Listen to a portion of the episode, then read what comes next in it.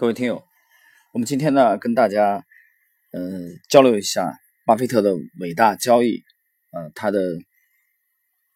第一支经典的这个作品可口可乐啊，我们试图来复原巴菲特在可口可乐的啊这个买入之前啊当中和之后的这个历史背景。啊，和一些这个投资细节来重温啊大师的这个足迹。那么谈巴菲特与可口可乐的这个重仓买入啊，这个伟大交易复盘，我们首先呢要简单介绍一下巴菲特与可口可乐的渊源啊。可口可乐是一美国一家这个享誉全球的啊饮料公司，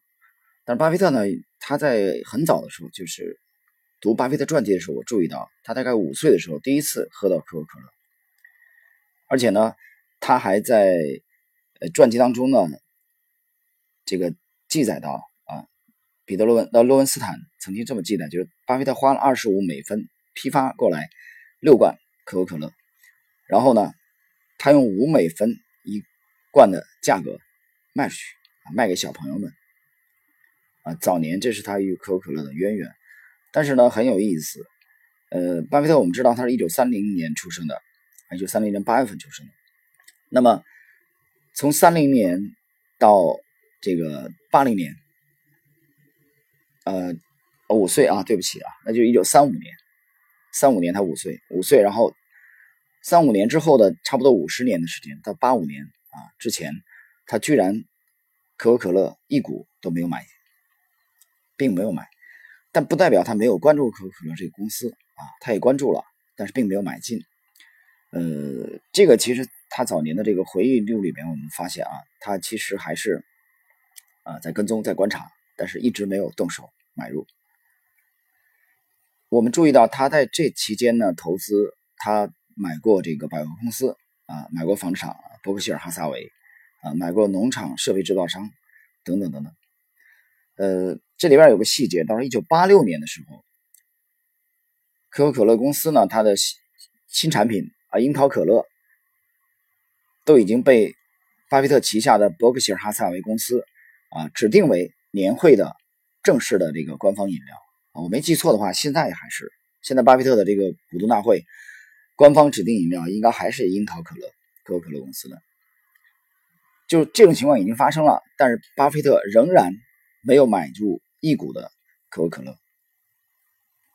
这是什么原因呢？很有意思啊！我们继续来探讨。那么事情的转机发生在哪里呢？事情的转机发生在一九八七年啊，这一天，在白宫呢举行了一场宴会。这个宴会上呢，巴菲特呢，他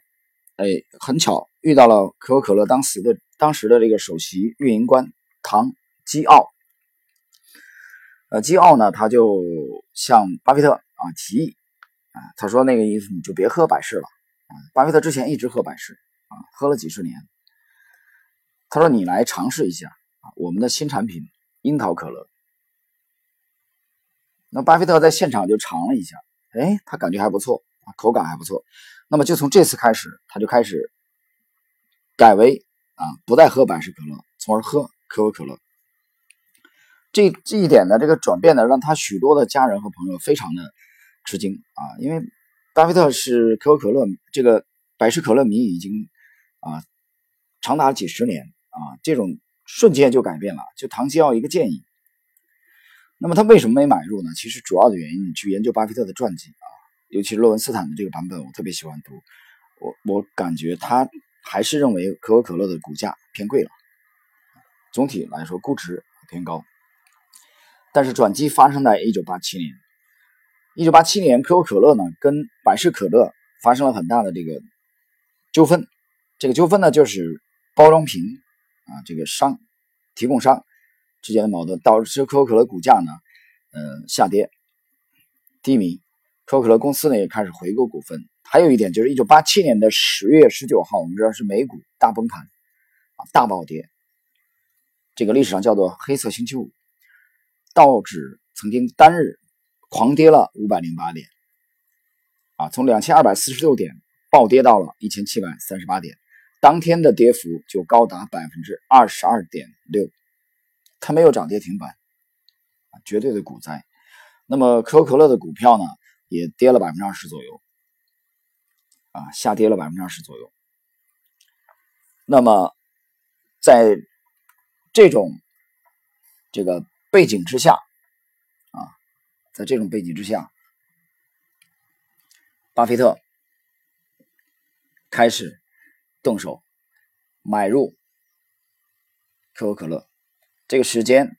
是在一九八八年的夏季开始买。那我们知道伯克希尔哈萨维，呃，是巴菲特这个旗下的投资公司啊，原来主营是纺织业务啊，它其实等于把它改改成了一个投行的性质的啊，呃，投资公司的性质。那么这样，它的买入它的量是相当大。他是不可能在几天之内完成这个买入的动作啊，所以巴菲特就不断的买啊，从八八年的这个夏季开始动手，不断的买。但是呢，这种买入大家知道资金量很庞大啊，它在盘面上必然会引起异动的。这个异动就在秋天，一九八八年的秋天，被可口可乐公司的总裁啊唐纳德基奥发现了这个。唐吉奥他就发现，哎，有人在大量的、不断的买入公司的这个股份，而且呢，查询了一下这个机构，他发现啊，这些神秘的买家呢，他们主要是通过大宗交易平台在买入，而且这些买入他们的委托单都来自美国中西部的经纪商啊。我们知道，这个巴菲特是一直住在这个。这个奥哈马，那么，所以他突然想起来了这个巴菲特。一年以前，两人这个白宫曾经啊遇到过啊，有过这个呃交集，所以他就抄起电话打给巴菲特啊，他就问他说：“你是不是在买可口可乐？”巴菲特承认啊，他说：“碰巧，他说我正在买入啊，但是呢。”他给唐吉奥提了一个建议，他说：“如果啊，你可以在我正式发表声明啊，声明说我买入啊可口可乐的股份之前保持沉默，我会非常感激你啊。我们知道以伯克希尔哈撒韦的这个呃胃口的话，他需要买买进足够的量，所以他不希望在他买够足够的量之前引起市场过分的关注啊，导致股价啊快速的。”走高啊！以他当时的影响力，像这个消息一旦走漏，股价必然会啊快速的这种推高，所以这是啊一个一个细节。那么，巴菲特从夏季开始啊开始动手买入，随后大概在十个月左右的时间，巴菲特一共投入了十点二三亿美元，总共买入了多少呢？啊，我查到了原始的记录。他买入了九千三百四十万股，它的成本大概在十点九六元啊美元一股啊，他这个买入了，总共买入了九千三百四十五四十万股，这是相当大的一个量啊！有人说这个没概念啊，这有多大呢？那这里告诉大家几个数据，大家体会一下。到一九八九年的春天啊，就是巴菲特从一年之前开始动手买入之后，那么伯克希尔哈萨维的股东得到了正式的通知，巴菲特啊动用了十点二三亿美元购买了可口可乐公司的股票，占到了可口可乐公司股本的百分之七，这是一个数据。另外一个数据，伯克希尔哈萨维。投资组合啊，账上的可以用的现金的三分之一投入了可口可乐啊，这是截止到八九年春天为止，伯克希尔哈萨维最大的单笔投资啊，最大的单笔投资。这个在当时啊，很多人或者华尔街的很多投行认为并不是很便宜的买卖。为什么值得巴菲特敢如此的重仓买入啊？这个奥马哈。这个老头他难道读到了什么市场所没有读出的信息呢？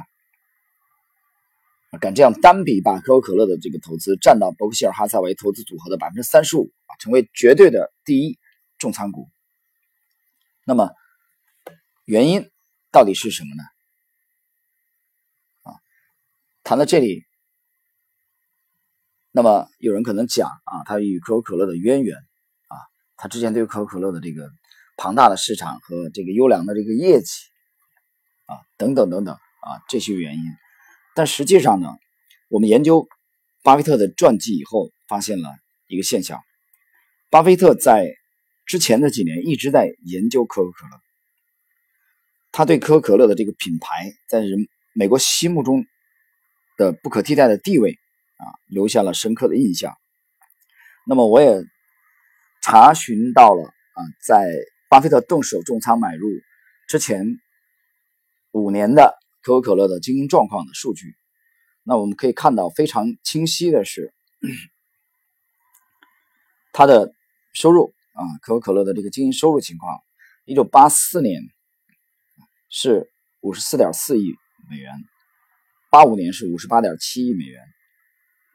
八六年是六十九亿美元，八七年是七十六亿美元，八八年啊八十三点三八亿美元。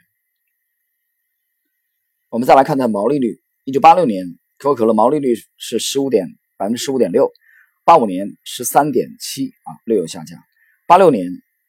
十二点九，继续下降毛利率。一九八七年飙升到十五点七。一九八八年，巴菲特动手的这一年，可口可乐的毛利率高达百分之十九点二。那么，另外就是它的每股净利润，一九八四年是一点五九，八五年是一点八四，八六年是二点四一，八七年是二点四三，八八年是二点八四。那么，通过对可口可乐的这个财报的这个研究，通过这个可口可乐这个品牌在巴菲特心目中的强化的因素，还缺乏一个。催化剂，这是巴菲特正式承认的催化剂。这个催化剂就是可口可乐领导层的变化。确切的说，是一九八零年罗伯特，呃，这个戈伊苏埃塔成为公司董事长之后，啊，唐纳德基奥成为总裁，导致了可口可乐公司基本面的重大变化，给了巴菲特极大的信心，啊，下定决心投资这个可口可乐。那么，从八八年的夏天动手开始买入，到当年的年底，我当时查到的数据是，他持有可口可乐的股份是一千四百一十七万股。那么随后啊，可口可乐的这个每年都在回购自己的股份。在一九八八年当年，可口可乐在世界碳酸饮料行业的市场占有率高达百分之四十五。然后，在一九八九年，巴菲特继续增持可口可乐的股票。那么，他的总持股数啊，在八九年的时候翻了一倍。八九年底的时候，持有是两千三百三十五万股。那么随后。就是三年以后，可口可乐的净利润啊继续的飙升，从八八年的十点四亿增长到了十六点一七亿，增长了约百分之六十。九四年，可口可乐的股价开始创新高。九八年，美国股市呢接近十七年牛市的这个后期了，可口可乐股价在年中最高涨到了每股七十美元。那么到九八年底，就是巴菲特入股可口可乐的十年以后，伯克希尔哈撒韦在可口可乐的持股市值高达一百三十四亿美元，十年里面增长了大概百分之十一倍，它的年复合收益率是百分之二十七，啊，年复合收益率百分之二十七。呃，取得了这个辉煌的投资业绩。我们考察了另外的这个资料之后，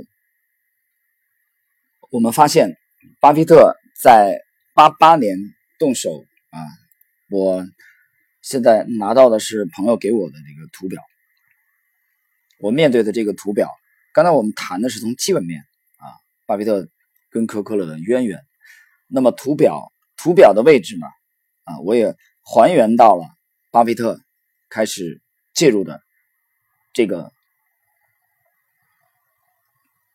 结构。我们看到了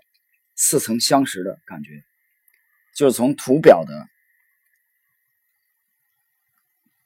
架构。图表的这个位置来看啊，它正是一个中长期的共振的位置，在这个位置，巴菲特开始介入，持续的买啊，这个买入的动作长达十个月之久啊。在录这个节目的时候，我面前摆放的就是这张啊，朋友当时提供给我的啊，我当时让他提供了相当多的这个美股的这个图表。嗯，你知道国内现在这个我们至少这个不太便利啊。美国虽然是付费的，但是它资料这方面还是比我们完备。那么很多经典的美股的图表，那么现在我面前摆的就是可口可乐巴菲特动手买入的这个阶段的图表，我们可以清晰的复原，看到大师的这个足迹。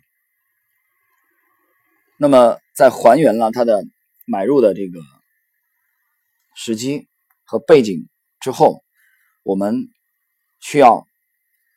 再看一看啊，巴菲特这笔伟大的交易，他自己是如何来评价的？所以我们需要找到啊，巴菲特先生本人的真实的这个描述。首先，大家请看一下，在一九八九年，巴菲特在伯克希尔哈萨维股东大会上啊谈到这段经历的时候，他是如何描述的呢？我把他的这个原话复述给各位。巴菲特这样讲：“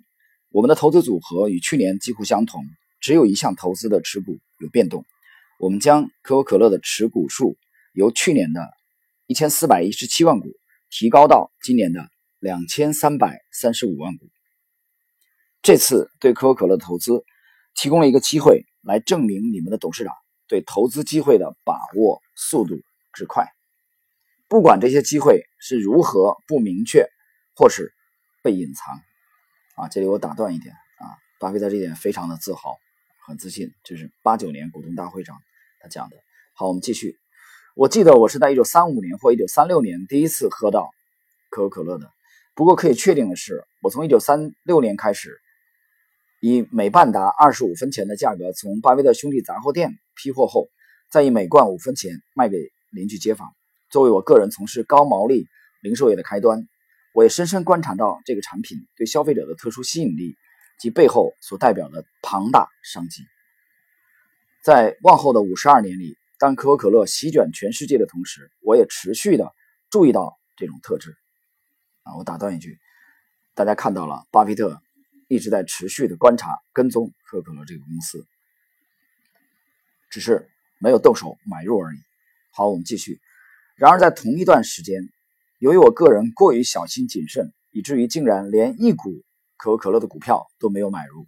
反而将大部分的个人资产投注在这个风车制造厂、纺织公司、煤炭公司等等股票上。终于到了1988年的夏天，我的大脑与眼睛进行了连接，一时之间，我的观感与眼界大开。在1970年代。一度萎靡不振之后，可口可乐在八一年新任总裁罗伯特的带领下焕然一新。罗伯特加上唐吉奥，经过思考并厘清了公司的政策后，切实的加以执行，使得本来就已经是全世界独一无二的产品又增添了新动力。尤其是来自海外的营收，更呈现出爆炸性的成长。那么，以上是一九八九年的伯克希尔哈萨维这个告全体股东的这个书当中，巴菲特的亲笔著述，我们可以看到，巴菲特解剖了、还原了这段与可口可乐渊源和他的这个投资的心路历程啊。这是在一九八九年。我们再来看一九九四年，巴菲特的感受啊。一九九四年，伯克希尔哈萨维。告全体股东的书里边，他是怎么描述的？对于买进股份，我们注意的只是价格，而并非是时间。我们认为，因为忧虑短期不可控制的经济或是股市变量，而放弃买进一家长期前景可合理预期的好的公司，是一件很愚蠢的事。为什么仅仅是因为短期不可知的猜测，就放弃一个很明显的投资决策呢？我们分别在1967年买进了国家。产业保险公司，一九七二年买下喜事糖果，一九七七年买下水泥城水牛城日报，一九八三年买下内布拉斯加家具店，一九八六年买下斯科特费策尔，而我们都是趁他们难得求售时才得以买进，当然也因为他们的开价我们认为可以接受。当初在评估每个案例的时候，我们关心的不是道指的走势。美联储的动向，或是总体经济的发展，而是这些公司本身未来的前景。如果我们觉得这样的方式适用于买下整家公司的话，那么当我们决定要在股市买进一些好公司的部分股权时，为什么就必须采取不一样的做法呢？在寻找新的投资标的之前，我们选择先增加旧有投资的比例。如果一家企业曾经好的让我们愿意买进，我想再重复一次这样的程序，应该也是相当不错的。若有能够，我们很愿意再增加在喜事糖果或者斯科特费瑟尔的持股，但要增加到百分之一百的比例，实在是有困难。不过在股票市场中，投资人常常有很多的机会可以增加他感兴趣的公司股票。比如去年，我们就扩大了我们在可口可乐与美国运通的持股数量。啊，这是在一九九四年，巴菲特承认向股东们承认，他在继续的增持可口可乐的股票。我们再看一九九六年，巴菲特讲，在买进股票时，我们同样也追求可预测的未来。以可口可乐来说，它的产品所代表的热情与想象，在总裁古崔塔的带领下升华到了极致。此举为公司股东创造出可观的价值。在基奥与道格的协助下，崔古塔从头到尾重新塑造公司的每一部分。不过，这家公司的本质——可口可乐强力的竞争优势与主导性，多年来却从未改变。好，那么以上呢是八九啊，这个九四、九六这三年，巴菲特。在这个巴克希尔哈萨维的这个股东报告书当中啊，对他的这个投资决策的回顾啊，和与股东的这种交流。那么这里边呢，我想嗯跟大家交流一下。如果你听过我之前讲这个威廉奥尼尔奥尼尔这个专辑的节目的话，你应该还记得威廉奥尼尔在华尔街包括世界股坛立足的。有力的武器就是他的 CANSLIM 系统，C A N L I S M 这七个因素当中的 N 这个因素，我没记错的话啊，就是新的管理层、新产品，包括股价新高。那么，当你领悟了这一点，你会发现啊，沃伦·巴菲特，一九三零年出生的美国股王。奥马哈的这个先知，伟大的先知，和晚他三年，在一九三三年出生的威廉奥尼尔，在这个标的上的投资思路达成了相当的一致。啊，虽然在研究威廉奥尼尔的这个投资轨迹的时候，我没有看到他介入投资可口可乐的这个。可口可乐的这个呃数据啊或者报道没有看到，但是呢，在在这个看 Slim 的这个其中的这个因素和巴菲特买入行为的共振性的分析上，我们看到了两位大师的一致性。啊，这是我讲的第一点。第二点，如果我们把时光再往前回溯，我们也非常轻松的可以看到，像蔡志勇啊这种投资成长股的手法啊，在可口可乐的这个买入行为上的重演啊，包括这个蔡志勇的这个好朋友啊，威廉奥尼尔的偶像。那位率领两位土耳其的小伙子打败了整个华尔街基金业的呃杰克·卓法斯，他的身影，我们把时光再往前推移，你又可以找到在华尔街伟大的作手杰西·利弗摩尔的传记当中不止一次提到的，呃，J.P. Morgan 的御用操盘手詹姆斯·吉恩的操盘手法，但是。截止目前为止，我们看到所有的公开的报道，对奥马哈伟大先知巴菲特的描述的标签啊，都是用的价值投资的大师。他并不是一个趋势投资者。可是呢，他的经典之作《巴菲特伟大交易》的我们的第一集当中，看到他的早年的第一重仓股可口可乐的投资轨迹当中，我们看到了价值投资与。趋势投资与成长股投资的高度的共振。好了，各位听友，我们今天的这一期啊，巴菲特伟大交易的复盘的第一集，一九八八年可口可乐